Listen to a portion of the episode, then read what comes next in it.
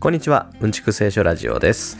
この番組は北海道で牧師をしている山中智樹牧師と、えー元のオフの私金久美希が聖書を読み進めながら自由気ままに聖書うんちくを語っていく番組です。ともさんよろしくお願いします。よろしくお願いします。はい、えー収録は昨日ぶりですが、本当だね、昨日ぶりだね。なんかき一日で何かありましたか？うん、あのそんなにね大きく一日で変わることはないんだけれど、ただ、はいあの3年間ほらコロナでなかなかいろんなところ行けなくて、はい。で妻のねアメリカにいる父と母がもうずっと日本に行きたかったんだけど、まはい。あ、来れずにいて。でうんそのうちにやっぱり体調が思わしくなくお年も召されてうん。ああもう俺たちは日本には行けないわっていうことであぜひお前たちに来てもらいたいということでーはいはいはい。日本にえー行けない代わりにお前たちがアメリカに来いというようなことでうん。だいぶ悩んだんだけどねあのはい家族で行くことにしました。あ、いや、でもいいと思います。うん。ねえでもうなんかそれぞれのスケジュールがあるのでバラバラに行くんだけど、うなんですか。うん、一番最初に行くのがねキエラなんだよね。はいはいはい。たまたまあの友人の方がアメリカから帰ってきててその方が来週の月曜日またアメリカに戻るんだけどはい。その人に連れてってもらってあら、でその人の一人ところでそう一人まず行って家族家族の中では一人？そう一人で行ってねアメリカのその友人のところでしばらく生活してそこにあのおじいちゃんおばあちゃんが迎えに行くと。まあ、迎えに行くといっても1000キロ以上あるところなので、10時間近くはかかると思うんだよね。すだからその今。準備をしてね、まあ、娘はもう小学校5年生なんだけどいいなーって言って小学校5年生から海外行けるのいいねっつっておじいちゃんおばあちゃんにねいろいろバックアップしてもらって助けてもらって、うん。うん、でただあの昔はねそういうものいらなかったんだけど今ははまあその親が責任を持ってこの知人に娘を預けてで、うん知人が全ての全権を移譲してあの娘を守りますというような、い。うん。そういう書類が必要みたいなんだよねアメリカに入るときにはあ、なるほどね。でそれだけやっぱり人身売買とかうん。とか、うん、誘拐とかの問題がすごく多いんだね海外では。うん。そう聞きますよね。で昔はそんなね紙なんて必要なかったんだけど証明書が必要だと親が許可して、えー子供にね海外旅行をさせていますっていう証明が必要だと。うんまあ、てんやわんやあたふたあたふたして今日もあの午前中予定があったんだけどその予定をちょっとキャンセルしてはいはいはい。で、ね、滝川の方にまで行ってちょっと出かけあてそれを証明してくれる人に証明してもらってっていうかほう。大変ですね。うんそうただその人はあのなんだ交渉に交渉役場っていうのかな、はうん、僕たちが書いたドキュメントにあの証明のサインをするだけなんだけど、い。はうん、あの10分ぐらいのことなんだよね。い。はいははいはいはい分かりましたって私のサイン書いて交渉人役場のそのシールをポンとスタンプを押すぐらいなんだけどい。うん。1分で終わるんだけどでもそれがどうしても必要で、えーはあ1万1500円10分で1万1500円そっか。すごいですね。なんか、10分で1万1500円か。なんかあの、すごいカリスマ占い師の占いみたいな感じですね。10分1万円みたいな。あそうだねいやー本当に世知辛い世の中でねあの知り合いの信頼できる友人に娘預けましたからってそれでよかったと思うんだけど昔はね今はもういろんな書類がドキュメントが必要で世知辛いなと思って、うん、そうですね。そっか。いやいやいやいや、大変でしたね。うん、なんかそんなことでね、まあこれからうん、はい。娘はもうねルンルンだよね。もういけるいけるやったー みたいな。感じでそうですよね。うん、さあどんなあの旅になるか楽しみだけど、うんまあ、親としてもちょっと心配なところはあるけれど行ってらっしゃいって、うんえ感じだったけど。あれですか？その滞在期間中は娘さん一人であのあれですか？他の家族が後から合流するとかっていうこともなくですか？そう後にねあの妻たちが、うん、つあ妻がね2人子供連れて12月の中旬に向こうに合流すると。ほうほうほうほでうあそのと時までうんいいるんですね。まだ帰ってこない来ないで。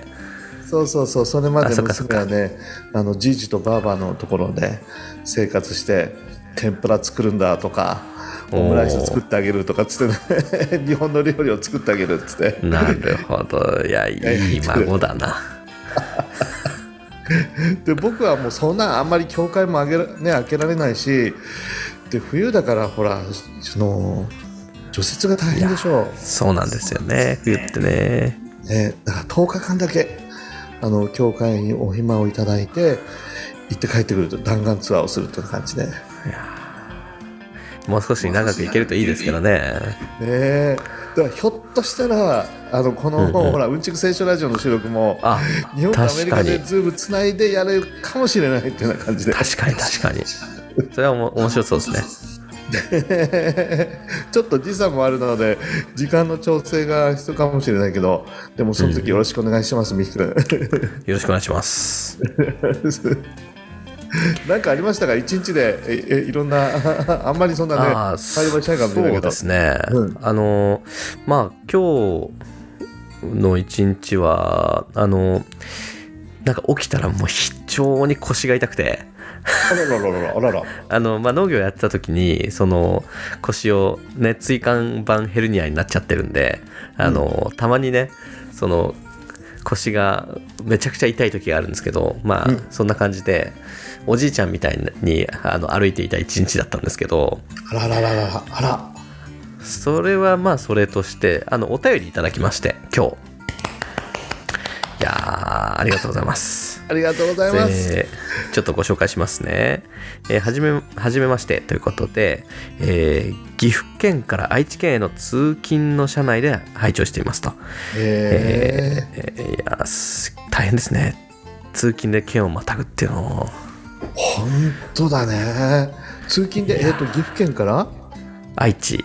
愛知へほう距離感覚がちょっとねわからないけどね、結構なあっちの方距離だよねはあんまり。うん。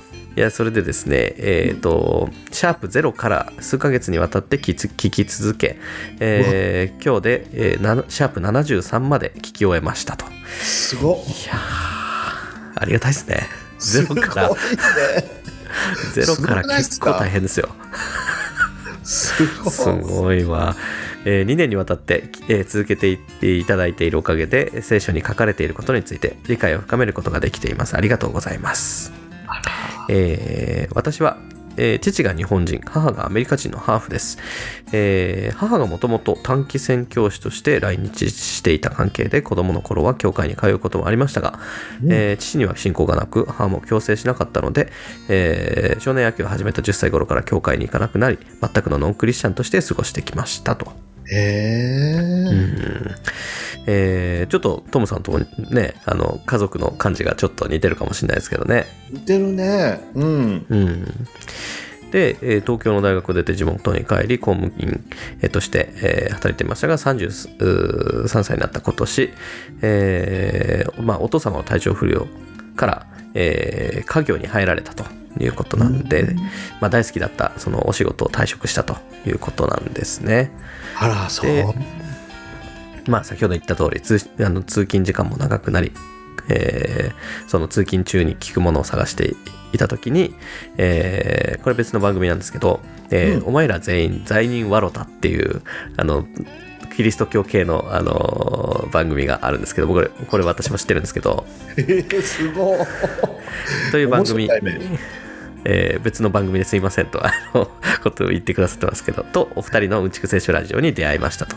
その通勤で何か聞こうかなとえあの探してる時に出会ってくださったと。へで聞いてみるとおトモさんやご家族との共通点も多くて、えー親近感を感じお二人の楽しい会話優しさにあふれた語りかけをと通じて、えー神様をもっと気軽にた、えー信じてもいいんだクリスチャンになる,、えーなるからといって立派な人間じゃなくてもいいんだと思い、うん子供の頃頃に通っていた教会にまた通うようになりましたと。いやーありがとうございます。マジっすか。あの仕込みじゃないですからねいや仕込みじゃない。ミクの仕込みで友達に誰か頼んだとかっていうことじゃなくっていうてわけではないです。全然、あの、縁もゆかりもない方です。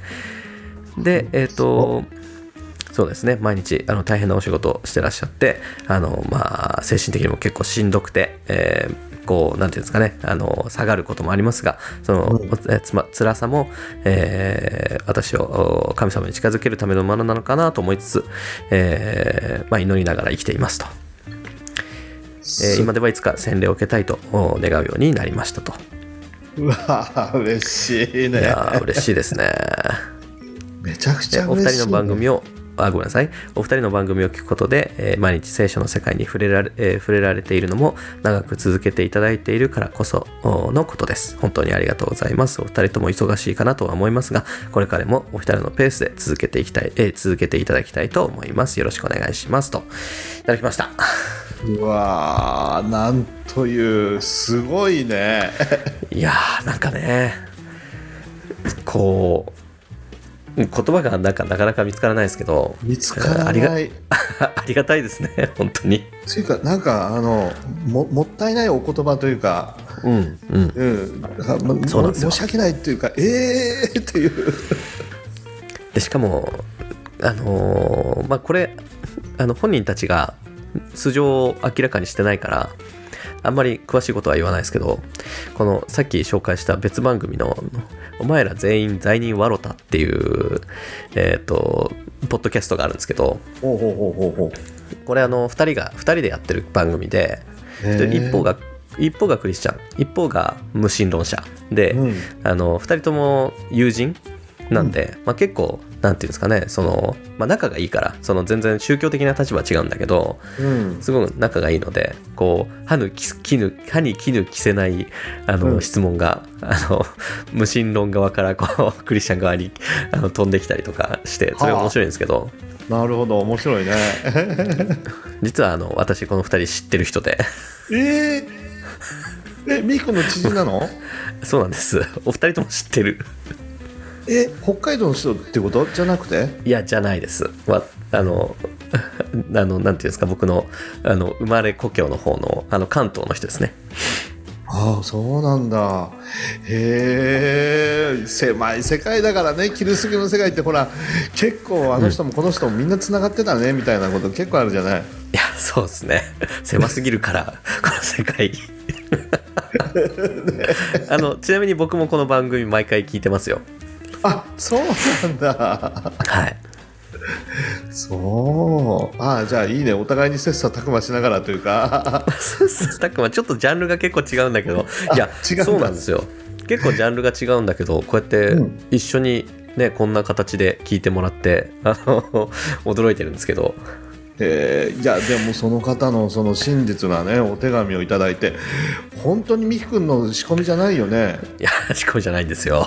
これがまたほら30代のわ、ね、若い方でしょ？そうですね。僕と本当にあの近い。2歳差ぐらいかな。はい。またこのね丁寧なあの立派なお手紙いいや本た当に。いだいちゃってさもう僕らにしてみたらもったいない感じがするよね。やーね。いや結構ねあのキリスト教の番組でもそのなんていうのかな。うんなんて言うんだろう。もっとねあのちゃんとした番番組いっぱいあるんだけど。うんうん。あ本あのねそれこそもうもうちょっとあのしっかり毎回ゲストを連れてきてやってたりあのねする番組あるけどこうやってね僕らのこのゆるゆるの番組を聞いていやだってさ本当番組編集会議とかも何もないしさもう出たとこ勝負で あもうあ収録5分前だとかっつってズームに飛び込んでそうそうそうそう。よ今日もよろしくみたいな感じで始めていくでしょ。そんな感じです、いや僕なんて結構しょっちゅうねごめんなさい子供と一緒に寝落ちしてましたって言って遅刻してくることもありますからね。いや僕も僕もなんかちょっと用事でごめん収録キャンセルとかってねそんなあのノリでやっていやでもその日々の疲れたね大変な中でストレスがある中で、一条の光を見出したりとかなんかそういう心の励ましをいただいてとか。いやもったいないよねそういう風にして誰かねのどなたかのお役に立ってるなんていうことがあるならばそれこそ光栄だよね。いや本当にねいやそうそれにつきますね。いやーまあでもこのねあのもう一方の番組の方もそうなんだけどあの結構その等身大っていうかあの、うん。まあ僕らがどのくらい等身大かどうかはあのわかんないですけど、あのあんまか僕その飾らないというかあの、まあこれねあのももっと気軽にというかあのにあの神様を信じていいんだっていうふうに思ってくれたっていうこと書いてありましたけど、うんうん。なんていうんですかね。あの割と素でやってるじゃないですかこの番組。そうう。ん本当そう。でもこの番組も本当にあの素素の素をさらけ出してやってるのでまあその辺がねあのーちょっとあのーなんていうんですかマッチしたのかなと思ったりするんですけど。なるほどないやー本当にありがたい。嬉しいなというかかえってこんなスタイルだから聞いてくださる方がいらっしゃったりとか少し一時のね安らぎを 与えるようなことでえ元気をもらえたらもうこんな嬉しいことないし光栄なことないしいやもったいないお言葉をかえって逆にありがとうございますと。いやーこちらが励まされますね本当に。励まされるよねそうですか。もし洗礼のねお気持ちがあったら旭川までどうぞみたいな。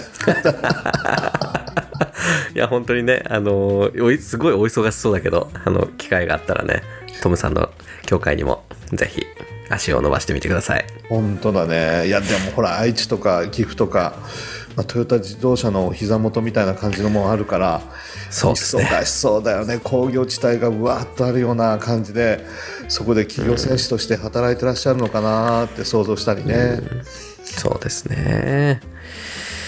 いやーまあなんか元気をもらいましたね。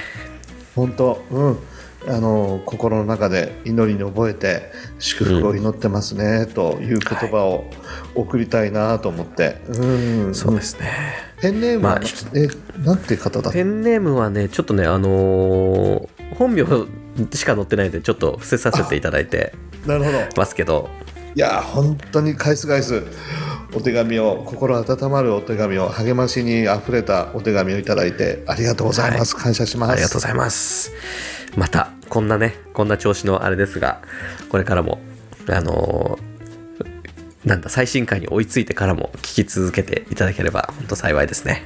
いや本当だよね。だロから70何歩までって相当な時間だよね。いや相当な時間ですよ。だってえーだってまあ1回1時間以上やってますからね。本当だ。0から73まで聞くのに80時間ぐらいは僕らのおしゃべりにお付き合いいただいてるってことですねいや本当だよね。そう考えたら尊いことしてくださってるなと。うちの娘なんてもう5分で寝るわっつってパパと「うちラジオ5分で寝る」とかっつって。それはね間違いない。あ入眠効果もあるっていうことですよ。あそれはいいよね。また一つの大きな効能だよね。そうそうそう。よく眠れますよっていう いや本当にね睡眠薬代わりに使っていただくだけでもねあのありがたい限りですよね。ありがたいありがたい。いや礼拝の中にもねあのゆっくりあの休んでらっしゃる方もいらっしゃるんだけどいや礼拝で休めるっていいじゃない。確かに全然めくりじゃ立てる必要は全くないと思ってね。ああねお疲れになってるようですからどうぞ休んでくださいって。中にはねうん、中にはあの眠らない説教をしなければいけないっていう人も中にはいるかもしれないけど。いやでもそうですよね。日曜日休みの日に一回起きて、で身支度整えて教会に行ってそこであの聖書の話を聞きながらもう一度寝るっていうのは贅沢かもしれないですね。ねまったりしてうつらうつらしてって最高だよね最高の贅沢かもしれないですね。うん、確かにそうあそう昼まで寝てるよりなんか安眠効果があるかもしれないので皆さんどうぞ、うん、あの寝るとこではないかもしれないけれど 教会で寝るっていうのも一つの手なのでそうですね。いやでも本当に真面目な話こうやって忙しい現代に生きてるとあのまあタイパとかねコスパとかってよく言われるあの昨今でございますがうん。こう礼拝ってこう切り分けてこのここの時間は教会に行くっていうでそこではそのねあのそこで礼拝でのこうなんていうのかなあのうんスケジュールって言ったらなんか変なんだけど、あうん。のうんね礼拝の順序の中で時間を過ごすっていう風に決めないとなかなかそんな時間取れないですからね。そうなんだよね。いや僕ほらクリスチャンになる前、まあ、昼まで当たり前のように日曜日は寝てたんだけど、まあそれが普通だと思って、うん。でもそれでなんか疲れが取れるかって言ったら案外取れないんだよね昼まで寝てたら、確かに。ね、ゆっくりしてたらスッキリするかって言ったらスッキリしないんだよね。うん。で今ほら礼拝の日々、まあ、もちろん牧師だからってもあるけれど 逆にあの日曜日に朝礼拝に出てみんなで話して、うん。そしてご飯を食べてっていうことがもうすっきりするというか爽やかになるというか、うん、昼まで寝てる以上の効能があるような感じがしてそんな感じしない？うん、そうですね。あのー確かにそれはある。それはあるけど、あの、うーそうだな。教会にもよる。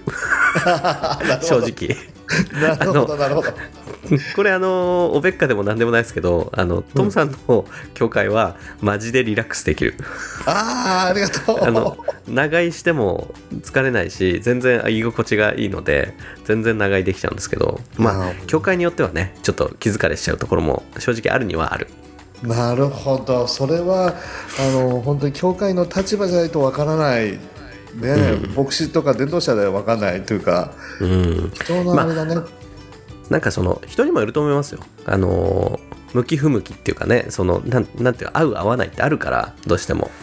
なるほどなそうだ確かにまあどこどこの場所にも主みたいな人がいたりね、うん。目をギランと輝かせて粗相がないか 見つめるおおばさんとかがいたりとか確かでもあんまりそういう人いいない。あんまりそういう人いなくないですか？あいないかな？ね。あのトムさんとこは。あいないね。いるかな？うちはもうねそう。もう全然あの司会者の方なんかもね礼拝に出てくる。うわー背広忘れてきちゃいました。すんません。とか言って。ジーパンと T シャツでこう泣いたってっていいよいいよ。っていやこれあのすごいあのキリスト教のなんだろう内部の話ですけど、うんまあ、トモさんのところあのホーリネス系のホホーリネス教団っていうところ日本ホーリネス教団っていうところの、あの教会じゃないですか、まあ、ホーリネスってあの清め派と言われるあの、なんだろう数あるキリスト教の中でもすごいうん。厳しいというか、いややばいね。真面目だよね。超ま超がつく真面目な教団というか教派のに属してるじゃないですか。確かにやばいわ。僕ら異端児だもん。あのびっくりした。僕ホーリネスってすっげえあの硬いイメージを持ってトムさんのあの教会に10年前に行った時に僕はもともとバプテストっていうところの出身なんですけどうん行った時に、うんびっくりするぐらいフレンドリーっていう。ああよかった。びっくりするぐらいフレンドリーでこうなんていうのかな。悪い意味じゃなくて。そうそうそうそう。気あが 気が置けないというかうん。そう。えホーリネスってこういう感じって思ったんですけど多分トムさんの教会が特殊なだけかなって思ったりしますが。思うだと思う。うち多分異端児だと思うな。いやでもね素晴らしいと思いますよ本当に。あよかった。いやそういうふうにねあの皆さんに向かってひ開かれていかないとねうんなかなかそうですよ教会なんて馴染みがないしキリスト教 えーっていう感じだからうんうちは教会ですみたいな感じしてたらねなかなか入り込めないもんね いや、そうなんですよね。いやいやいや。そう、居心地いい教会なんで、皆さん、あの、フラット、フラットお越しください。とか言ってね。自分いないのにね。ぜひぜひあの無農薬のコーヒーが飲めますからコーヒーは、ね、あいいですね。美味しいと思うので、はい、飲みに来てください。そうそうそう。行ったら多分コーヒー出してくれるんで。旭川ラーメンも案内しますよつって。あいいですね。あら、あさて、そろそろ、そろそろ始めないとね。あ本当だ、もうさそのいただいたお手紙でもう舞い上がっちゃねもうなんかってさ、なんか、はい、今日、ご視聴ありがとうございましたっていう感じのね、あの、雰囲気になってましたけど。本当もうそこれで締めてもさ全然いいよね。もうあのお手紙読んでおい腹うるうる来てしまってさ、心いっぱいになってまた来週お会いしましょうって。まだ聖書、あの、一行も読んでないですから。読んでない。はい、ということで、まあ、先週、うーんと26章の、うん、続きをやったんですけど、うん。えーい一応先週で、うーんと、どこまで読んだっけ ?30 節まで読みはしたんだけど、実際にはい行けたのは25節までだったんで、あそうかあの時間が足りなかった。そうだよねうんうんうん いろんな内容があっいろんなたんでね。話出てきたのでサンマの話も出てきたりなんかそうそうそう、ハハットサブレの。ねそうそうそうそうそうそう。しょうもない話してんだよな。本当にいつもね。あのー、まあそれでね、ハットサブレのせいで時間が足りなくなって、大事な生産式のね、元になっている、あの、最後の晩餐のシーンを取り扱えなかったっていう、なんともそんな流れだったんだけど、なるほど まあなんで今日はそこをね、やってきますよと。でも証拠りもなく生産式のところだけからじゃなくもうちょっと進もうと思ってるんでまた時間が足りなくてまた来週ってなるかもしれないですけど、まあうん。まあそれはそれで。大丈夫です大丈夫です。やってみなきゃ分かんないんで。そう出たとこ勝負だから。何もないから。いそう、うん。何も失うものはないからね僕たちには。そうですね。はい。じゃあえーっとですね26節からうーんと35節ですね、はい。読んできますよ、また一同が食事をしている時イエスはパンを取り神を褒めたたえてこれを裂き弟子たちに与えて言われた。取って食べなさい。これは私の体です。また杯を取り感謝の祈りを捧げた後こう言って彼らにお与えになった。皆この杯から飲みなさい。これは多くの人のために罪の許しのために流される私の契約の地です。私はあなた方に言います。今からのち私の父の御国であなた方と新しく飲むその日まで私がブドウの実からできたものを飲むことは決してありません。そして彼らは賛美の歌を歌って、えー歌ってからオリーブ山へ出かけた。その時イエスは弟子たちに言われた。あなた方は皆今夜私につまずきます。私は羊飼いを打つ。すると羊の群れは散らされると書いてあるからです。しかし私はよみがえった後あなた方より先にガリラヤへ行きますするとペテロがイエスに答えたたとえ皆があなたにつまずいても私は決してつまずきませんイエスは彼に言われた。誠にあなたあなたに言います。あなたは今夜、鶏が鳴く前に三度私を知らないと言います。ペテロは言った。たとえあなたと一緒に死ななければならないとしても、あなたを知らないなどとは決して申しません。弟子たちは皆同じように言った。はい。ここまでですね。はいはい。うんとですね。まあ先週、前半は先週も読んだとこだったんですけど、うんうんはい。えー、と先週はねあのレオナルなレオナルド・ダ・ヴィンチのあの有名な「最後の晩餐」っていう有名な絵がありますけど、うんまあうんそのシーンなんだけど全然あのねああいった食卓に椅子に座ってっていう感じではなくあの床にねみんなあの足を投げ出して寝っ転がりながらあの最後の晩餐をしていたんですよねっていうような話を先週はしましたね。そうなんだよね。まあそこであのう裏切り者のユダの話が出てきたりねいろいろしましたが、うんえー今回は同じし場面なんだけどちょっとねあのー話は変わりっていう感じなんだけど、うんうん。えー生産式と呼ばれる式典儀式が、えーとキリスト教にはありますが、うんうん。その元になっているところですね。というかその式の時に毎回毎回呼ば読まれるのが、まあ、この箇所ですよねそうだね。よく読まれるね。これは毎回毎回。まあ、トムさんも月に1回この箇所を必ず講談で読むというところだと思いますが、そうそうそう。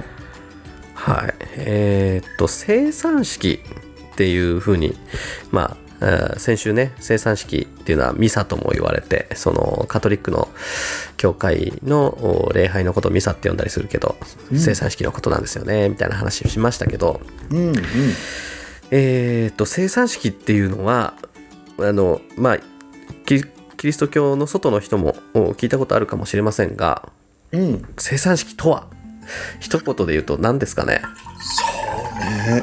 あの食べることが信じること、うん。飲むことが信じること、だからそれになんかつイエス様がつなげているというかというかイエス様だけじゃなくて、神様がもうね旧約聖書の時代から食べて信じるんだよと、飲んで私を信じるんだと、なんかそういうようなことを繰り返して神様が食べ物を備える飲み物を備えるそれを食べながらながら神様の慈しみを思いながら神様の備えをこう信じて神様の真実を感謝して生き生きていくっていうかそういう伝統ってあるよね昔から。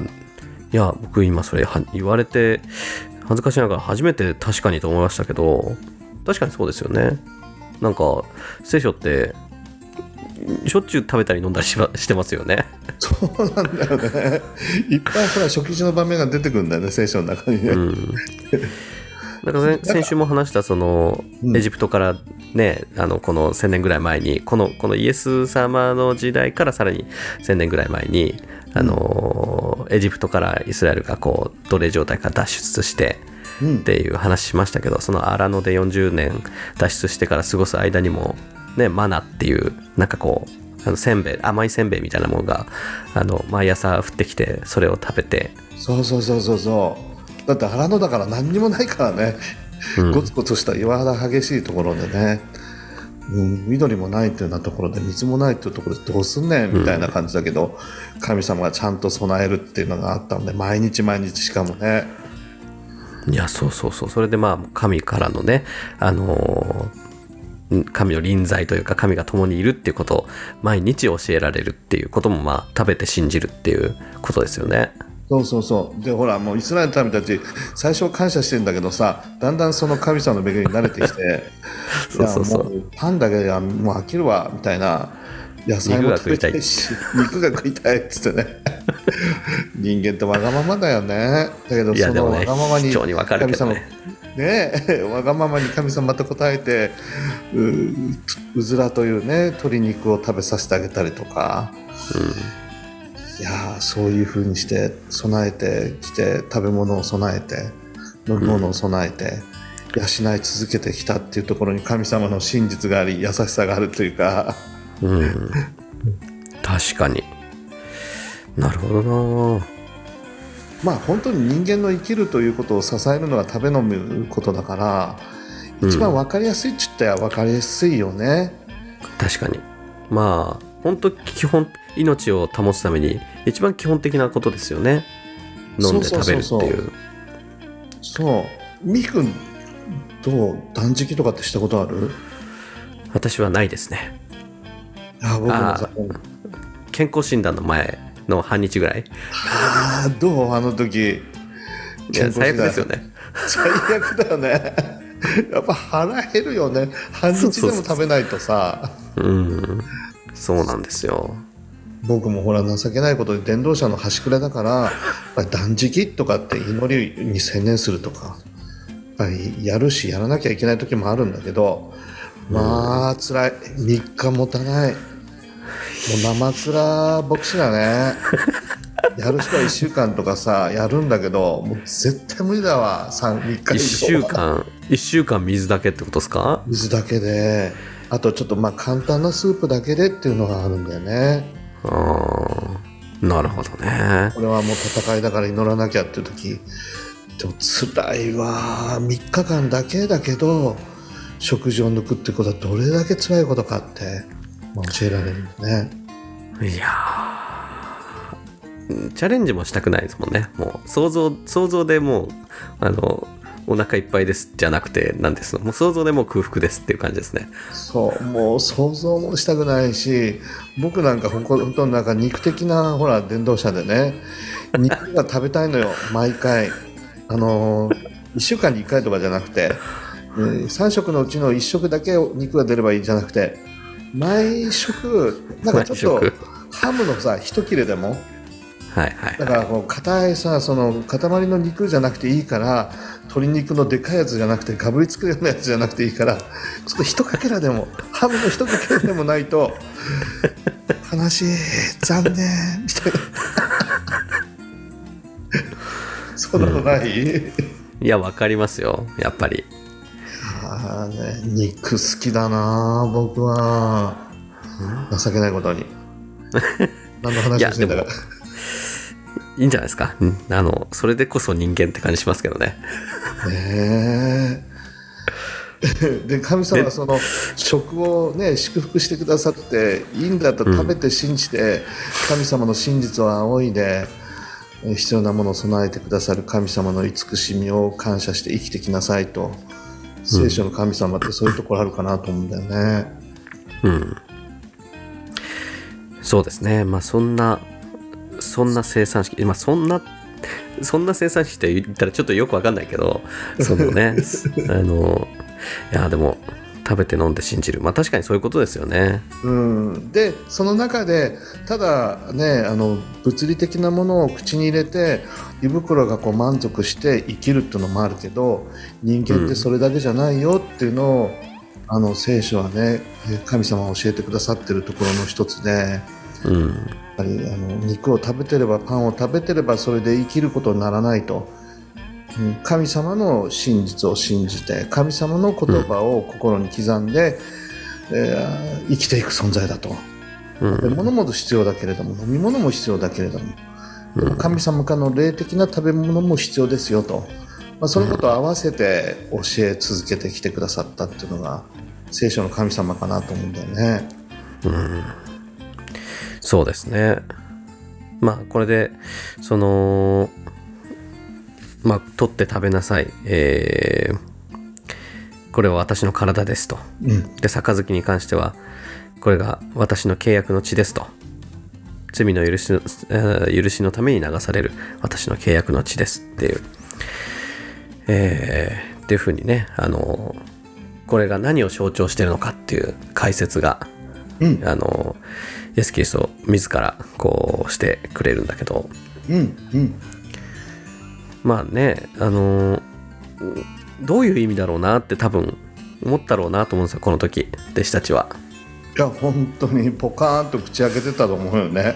うん、なんかね他のところではあのー私あの私の、あのー体を食べ私の血を飲まなければ、あのー決して救われることはできないみたいな話をした時にこんな話は聞いてられるかっつって、あのー大ブーイングだったっていうところも出てきたりするけど、うんうん。まあ、結構ショッキングですよね。それ言われたら。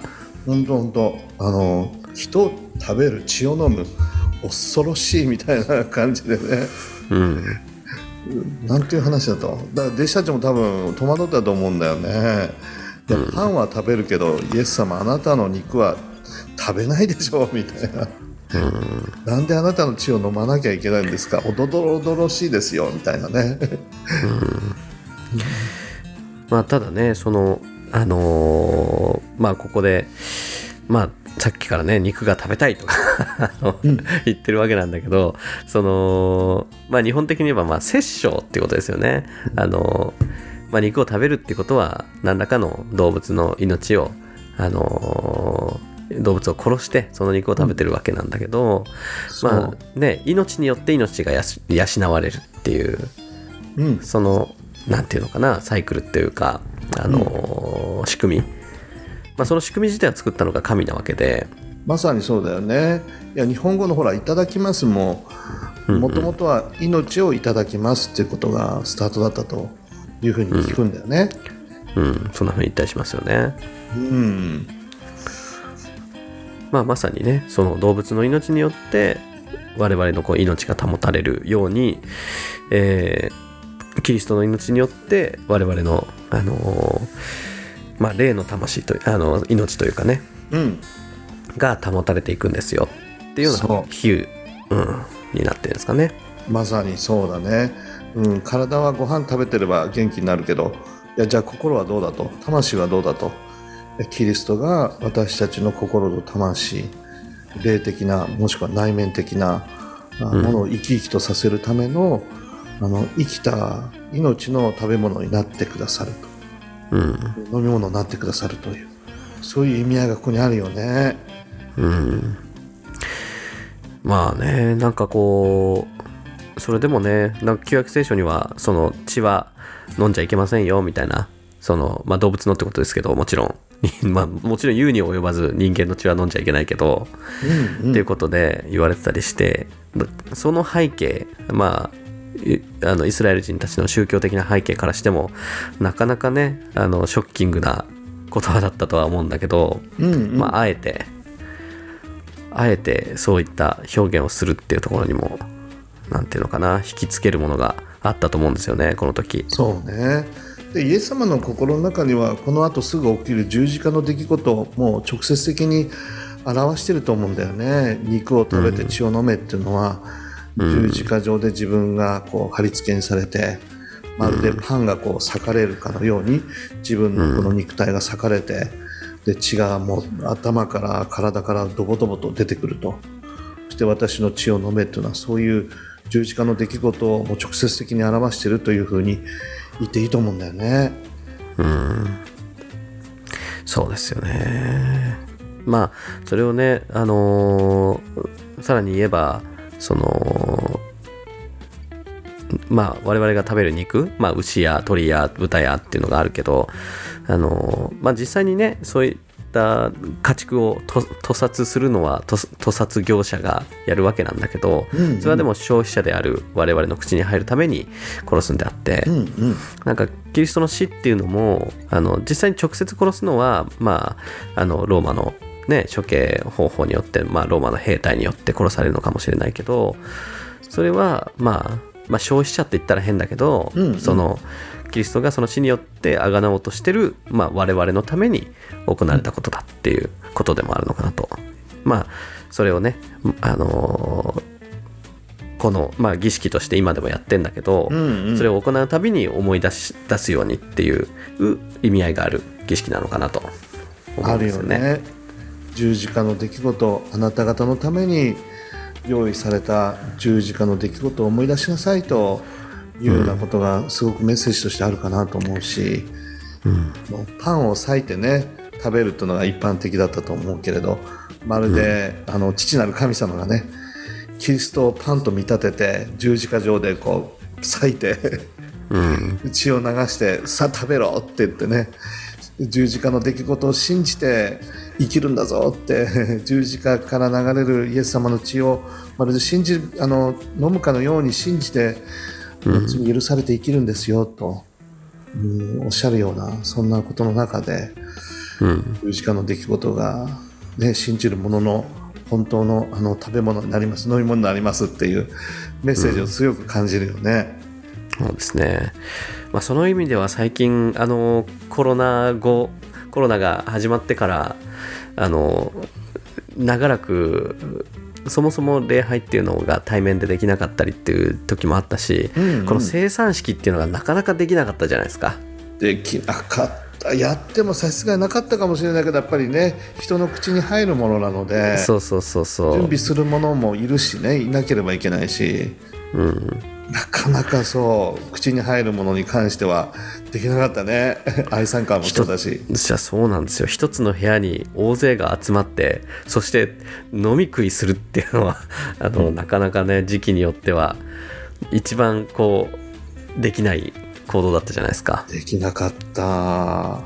いやそれでそれまではそのマトモさんの教会でもパンをこう実際に前でこう先生が裂いてあの細かく分けて、でその分けたものあのを盆に乗った状態でこう回して一人ずつ取っていくっていうことをやってたけど、うんうん。ねそのやっぱ一応それは清潔にしてるとはいえあの人がねこう触ったものをあの裂いたものをっていうのがこうあんま良くないっていうことで最近あのそなんだ個包装になってるちっちゃいパンっていうのを使う教会が増えてると思うんですよ。そうそうそう。そうせざるを得ないよね。うん、一個一個本当あの食パンをなんだ1.5セン2センチ角ぐらいにこう切ったようなものが、ちっちゃい飴玉の透明な袋みたいなやつに入ってるものが回ってきてそれをこおのおの開けて食べるっていうそうなんだよね。あのブドウ酒も、まあ、アルコール入ってないねブドウジュースいわゆる僕たちは使ってるんだけど、このコロナ禍の中で新しいことができたのは、そのなんだろうパックになってるんですなってるんだよねあブドウジュースも。あのガムシロップみたいな感じのイメージで、そうそうコーヒーのクリームみたいな感じでね。そうそうあん中にブドウジュースが入ってるね。そう生産用のブドウジュースが発売されました。っつってこれ新しかったね。キリスト教会においては。新しかった。結構ね高いんだよね。まとめて買うんだけど。高そう。ですよあれ。いや全然関係ない話しますけどそれまではあのねスーパーかなんかで買ってきたブドウジュースをちっちゃい生産式用のちっちゃいコップそうそうそうそうそうにそう入れてでそのコップをあの並べて入れることができる専用のお盆みたいなのがあってそう。それに入れてこう回ってきたのを取るっていうスタイルだったけどそのそのすあの安いブドウジュースの銘柄であのスジャータっていうのはあるの分かります？あーちょっと薄いんだよねあの色が。そう。そうそうそうそうそう。そう、んん。いやであのどこのなんかどこの教会だったか忘れたけどその生産式の準備をしてる時にねあの、そのスジャータのね紙パックがこうあこれを入れたんだろうなっていう感じで置いてあってそれですごいこのあのなんていうのかな皮肉が効いてるなって思ったっていうかあの、うんうん。まあ、僕の性格の悪いところなんですけどねこのスジャータってあのあ女確か女性の名前であのあのゴーダマ・シッタールタさんあのブッダですよね。あにそうなんだにあの何父がゆそのなんかブッダがその修行で断食してる時にうん。さすがにお腹減りすぎて死にそうになってた時に、まあ、お粥を振る舞った女性の名前が確かスジャータだったと思うんですよ。そうなんだ。ええそうだからそれでまあありがたいそのねあの名前をあにあやかって多分付けられてるブランド名だと思うんだけど、あそそうのなんだ。既得な既得な女性をね記念してそれを生産式で使うっていうのはなかなかねあのウィットに飛んでると思いましたよ。そうか。じゃあそれはあんまりよくよくないっていうか どうやっぱりいいんだけどいいんだけどね、うん。まあ中身はねブドウジュースだからあれだけどそうそうそう名前がねいいんだけど。うん。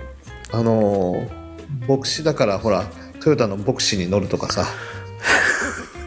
それかあのあれねノアねああそうそうノアにね乗るとかね、えー逆になんだあの教会で使うスピーカーでほらなんだっけ？あ坊主。あるじゃない。坊主はちょっと良くないから使わないとかなんかそういう感じ。まあどうでもいいんですけどね。そっかスターえスジャータってそこから来てるんだね。僕どっから来てるかなと思ってひょっとしてさ、宇宙戦艦ヤマトスターシアってなんか 昔なかった？あった気がする。ねえちょっと若いから多分もう昔の話だからヤマト見てないんですけど一応ね 有名な単語ぐらいは押さえてますけど。ああねえ。なかなかねその生産式で使うブドウ酒もブドウジュースもね選択が難しくて、薄すぎてこれジュースですよって明らかなものは使っちゃちょっとまずいかなと思ったりして、ね。結構ねいろんなブドウジュース飲みましたあ本当ですか？で本当にあの人間の血潮のようなってわけじゃないけれどもちょっとドロッとして、濃くて、あのイスラエルの人たちが飲んでいる飲んでいたような本当のブドウジュースに似たようなやつって考えて調べて飲み比べてやっぱり行き当たったのがねなんだっけ？アメリカの。ウェルチじゃないですか？違います？そうそうウェルチウェルチ。あれが一番。やっぱそうですか。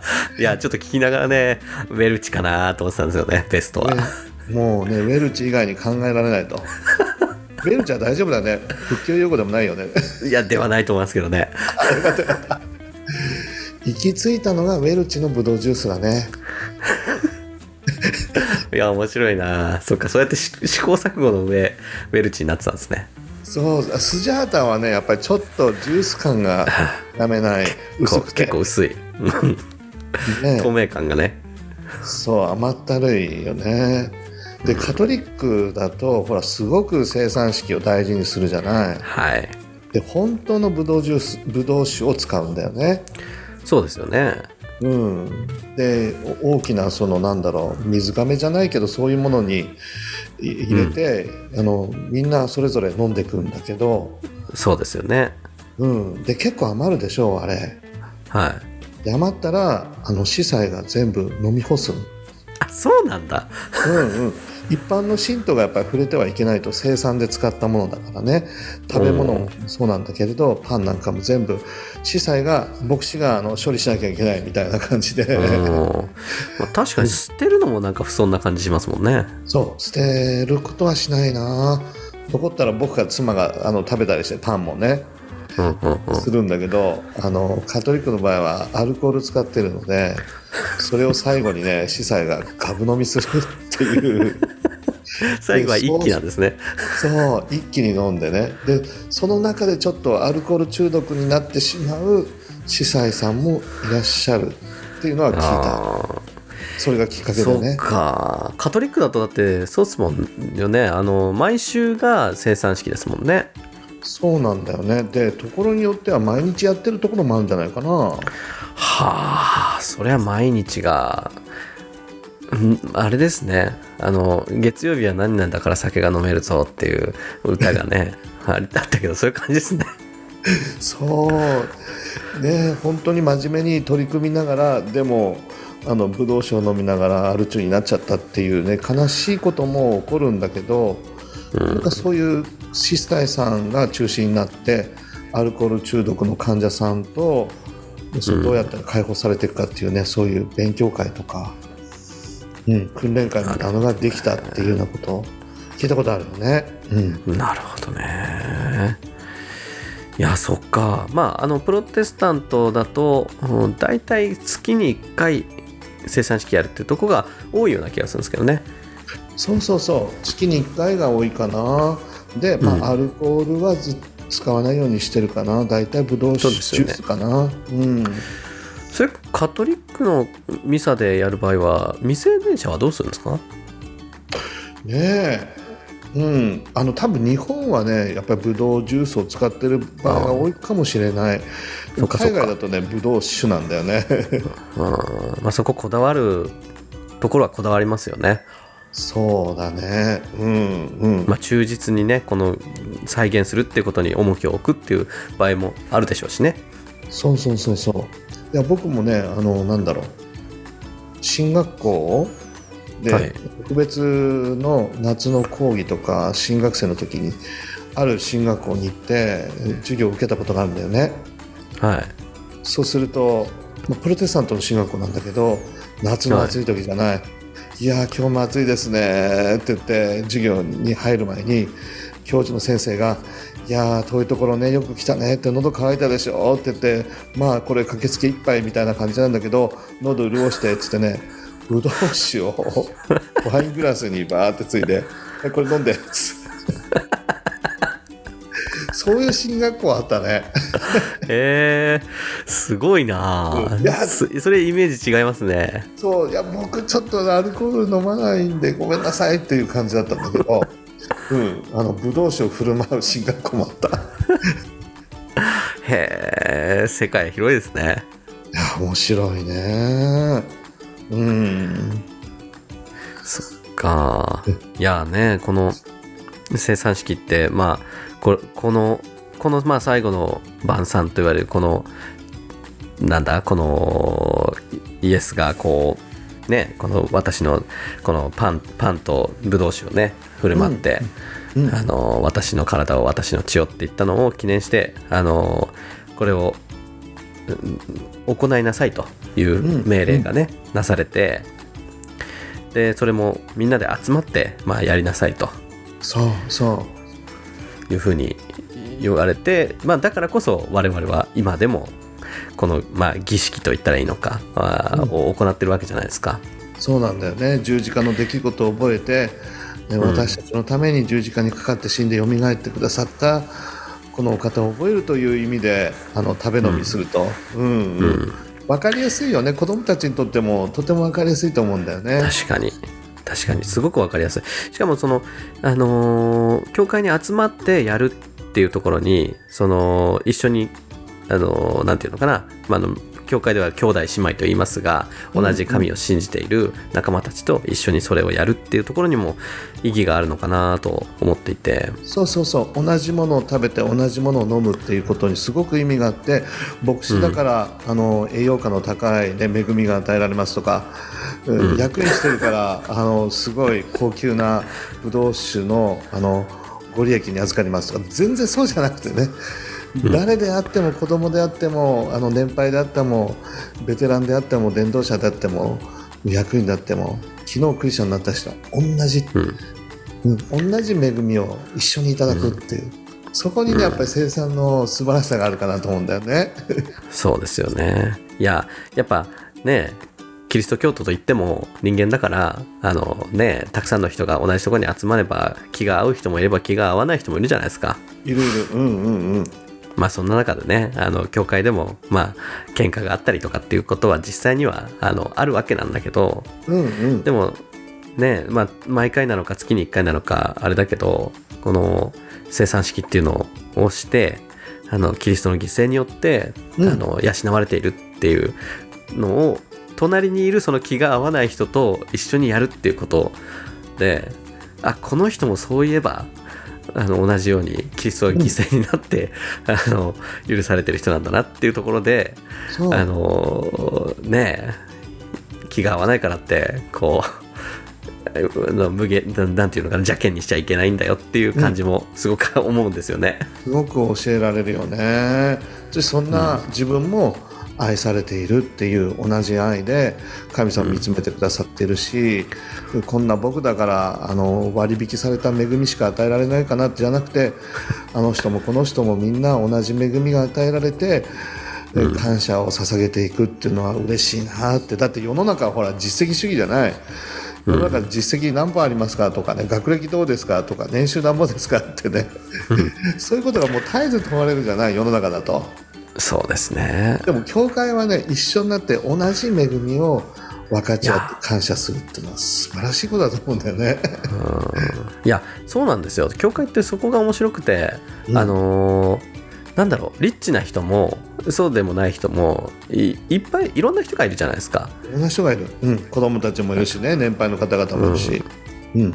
なんかまあエッセンシャルワーカーっていうあのね言われるようなその実際にあの生産活動してたりでその、なんていうのかな実んまあ実際に世の中に役立つことっていう、っていうふうに僕は思うんですけどをうん。やってらっしゃる方、まあ、介護のあの仕事とか医療の仕事とかあのまああのなんだろう清掃員の方とかも全部そうですけど、うん。っていう方もいればあのまあし社長いわゆる社長みたいな役員みたいな人たちもいるじゃないですか。いるいでるだけどやっぱ教会の中でいるとまあまず接点がないようなそういった人たちが、まあ、なんか一緒に食事をして、まあ、うんうん仲良く話をして、うん同じあの聖書を読んであの感想を言い合ったりしてるっていうあのが面白いですよね。いや本当に特殊なコミュニティでだからこそありがたいし感謝だしっていう、毎週、ね、毎回教会に集まって同じ恵みを分かち合ってそして、うん。えー豊かに祝福してくださる神様を感謝するっていうなんかとってもありがたいし心が温かくなるしっていうかうん。いやねコンビニエンスストアなんかに行くと隣にさいきなりねベンツがバンってこう入ってきた。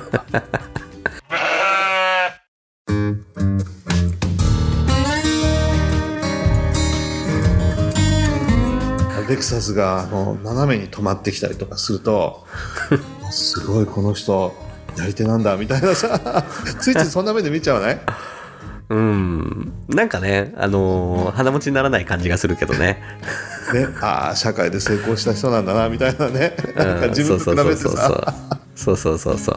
だから教会ではほら一切ないからね、うん。うん。着るものも車もねそれはちももちろんいろいろ違うんだけど職業も違うんだけど、でも同じ恵みを分かち合う感謝するそのところとしてお互いを敬い尊重する、うんそして自分も大切にされるし自分も大切にするし相手も大切にするっていうね、うん。感謝だなと思うし。だから僕のあの牧師としての願いは今ほらあのパンなんか細切れになってるじゃない。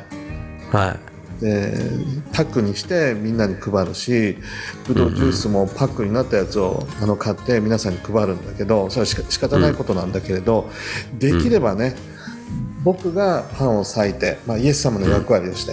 で一つのパンから「はい食べましょう」って言って配るのがうんうん裂いて食べるのが理想というかやりたいことはね。そうですね。でその方がよりねこのシーンをやっぱ思い出すしそうそうなんですよね。いつかやりたい。今のやり方じゃダメだっていうわけではないんだけどなんかちょっとやっぱそっけね味気ない感じがしますよね。そうなんだよね。このイエス様のことを思い出して一つのカップからみんなで飲み回ししたらちょっと難しいよね今は。ちょっとね。ちょっと難しいですね。難しいよね。うん。何年後にできるかわからないけど一つのカップからみんなで飲み回しして同じ恵みを分かち合うことを感謝していきたいなと思ったりするんだよね。はい。いややっぱね案の定もうここここまでがね限界でした、今日の。あそう。そう。あとのとかもう無理ですね。今1ま時間、だね僕僕の中では30分ぐらいかなと思ったんだけどだいぶいっちゃってますか？1, 時間ですね今ね。